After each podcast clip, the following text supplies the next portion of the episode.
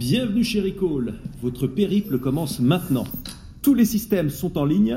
3, 2, 1, connexion.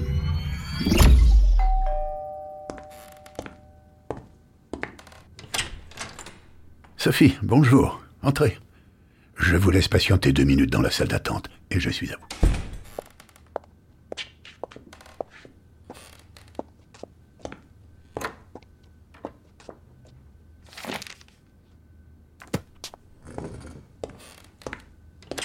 Voilà, c'est à nous. Entrez, je vous en prie. Bien. Vous vous souvenez, à notre dernière séance, je vous avais parlé du transfert qui se joue du patient envers le psy. Ce fameux transfert qui vous a amené à projeter sur moi des sentiments amoureux que nous avons tenté d'expliquer ensemble. Eh bien, il me semble important d'aller plus loin en vous parlant aussi du contre-transfert. Le contre-transfert, eh bien, c'est l'inverse. C'est ce qui peut se jouer du psy vers le patient. Et oui, oui, nous, nous sommes humains après tout, il est donc tout à fait naturel de ressentir les choses à l'égard de nos patients. Mais il est particulièrement important de prendre du recul sur tout cela. Comme je vous l'ai déjà expliqué, le thérapeute est donc ce que l'on appelle une surface de projection, c'est-à-dire que des choses ressenties à l'égard d'autres personnes sont projetées, déplacées sur le thérapeute. Le thérapeute n'a donc pas à prendre tout cela personnellement, puisque quand le patient s'adresse au psy, il s'adresse en réalité à la fonction psy, pas à la personne elle-même en tant que personne. Vous me suivez? Prenons un exemple pour illustrer cela. Lorsque vous dites à votre thérapeute que vous l'aimez, j'insiste, vous le dites à votre thérapeute, c'est-à-dire que vous le dites à la fonction que j'incarne. Vous ne me le dites pas à moi, personnellement, pour la simple et bonne raison que vous ne me connaissez pas personnellement. Cela nous place d'emblée dans une position dite asymétrique, puisque moi, en tant que votre thérapeute, je vous connais dans votre moi intime, mais l'inverse n'est pas vrai. Vous ne connaissez rien de ma vie. Vous ne savez pas si j'aime les femmes ou les hommes, si j'ai des enfants, ce que j'aime faire le dimanche. Et c'est ainsi que les choses doivent être, pour que je puisse rester ce que Freud appelle une surface de projection la plus neutre possible. Tenez, lorsque l'on dit de l'acteur Alain Delon qu'il est prétentieux lorsqu'il parle de lui à la troisième personne du singulier, en disant Alain Delon plutôt que je, en réalité, je trouve cela assez éloquent. À ce moment-là, Alain Delon parle de lui en tant qu'acteur. Alain Delon joue dans La piscine avec Romy Schneider.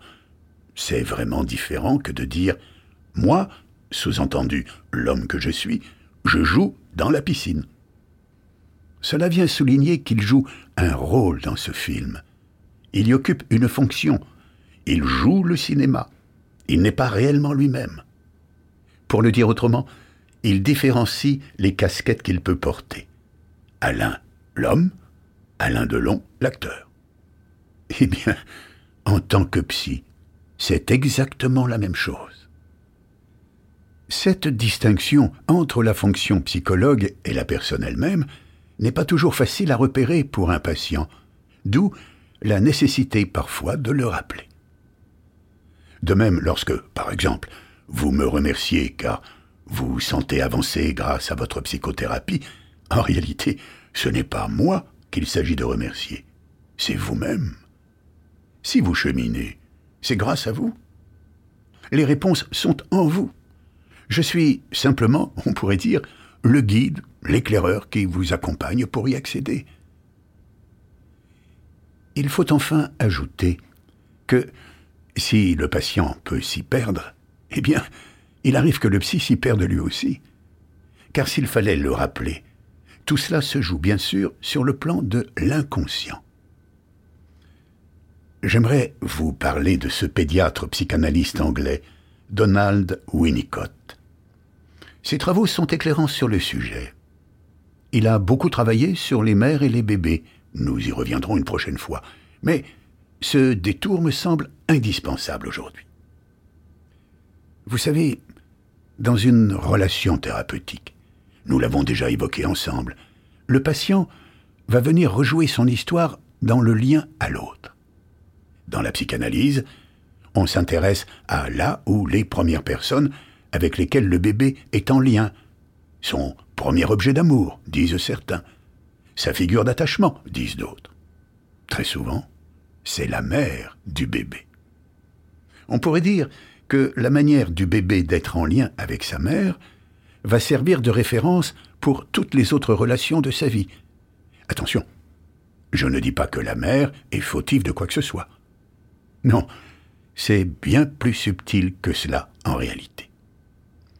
Toujours est-il que si par exemple une mère se trouve disponible, confiante, à l'écoute de son bébé, lui parle, etc., la relation établie avec le bébé sera profondément différente d'une relation entre un bébé et une mère épuisée et déprimée, donc peu disponible. Il y a aussi, bien sûr, quelque chose qui vient du bébé lui-même. Est-il un bébé que l'on arrive à calmer facilement? A-t-il des douleurs que les médecins ne voient pas, etc., etc. Et puis, au-delà de la mère, il y a aussi l'environnement au sens large. Le bébé est-il arrivé dans un contexte où il y a du calme et de la sérénité? Ou alors dans un milieu où il y a des cris et de la violence? Bref, tout cela nous donne des pistes pour comprendre pourquoi chacun de nous fonctionne différemment dans le lien à l'autre. Dans la relation thérapeutique, en tant que patient, nous projetons tout cela sur le psy. On pourrait dire que c'est une sorte de réactualisation des premiers liens. Winnicott dit que l'espace de psychothérapie est justement le lieu pour pouvoir traverser, retraverser tout cela. Et le dépasser quand il y en a besoin. Il établit clairement un parallèle entre la position de la mère et la position de l'analyste. Winnicott dit aussi qu'il faut donc se sentir prêt, en tant que psy, à accueillir tout cela, à être disponible pour nos patients. Parfois, des patients nous sollicitent énormément entre deux séances, par exemple. Certains psys l'acceptent, d'autres pas. Je ne juge pas. Chaque psy travaille de la manière qui lui semble alignée et fixe un cadre. En tout cas, cela dit quelque chose du niveau de développement psycho-affectif du patient. Comment a-t-il été considéré quand il était bébé? Je crois qu'être psy est un métier particulièrement unique. À mes yeux, un très beau métier aussi. Bien sûr, nous recevons beaucoup de choses. Parfois ce que font vivre nos patients peut nous toucher, nous agacer aussi, car nous aussi nous avons une manière d'être dans le lien à l'autre, en fonction de notre histoire personnelle. Le contre-transfert peut parfois être très puissant et nous faire vivre des choses difficiles, d'où l'importance cruciale de le travailler comme je vous l'ai dit. Tenez d'ailleurs, avant de finir, un détail intéressant.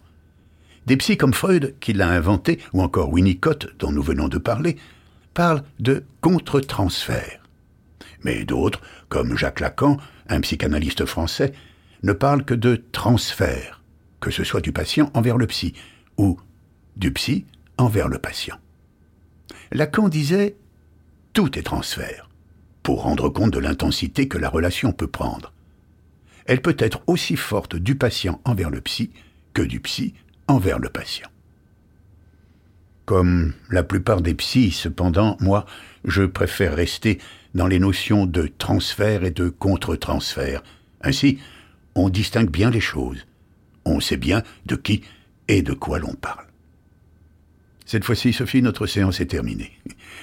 On se dit à la semaine prochaine. Alors, ça s'est bien passé? Vous êtes de retour parmi nous? Merci d'avoir choisi Recall. On vous dit à bientôt.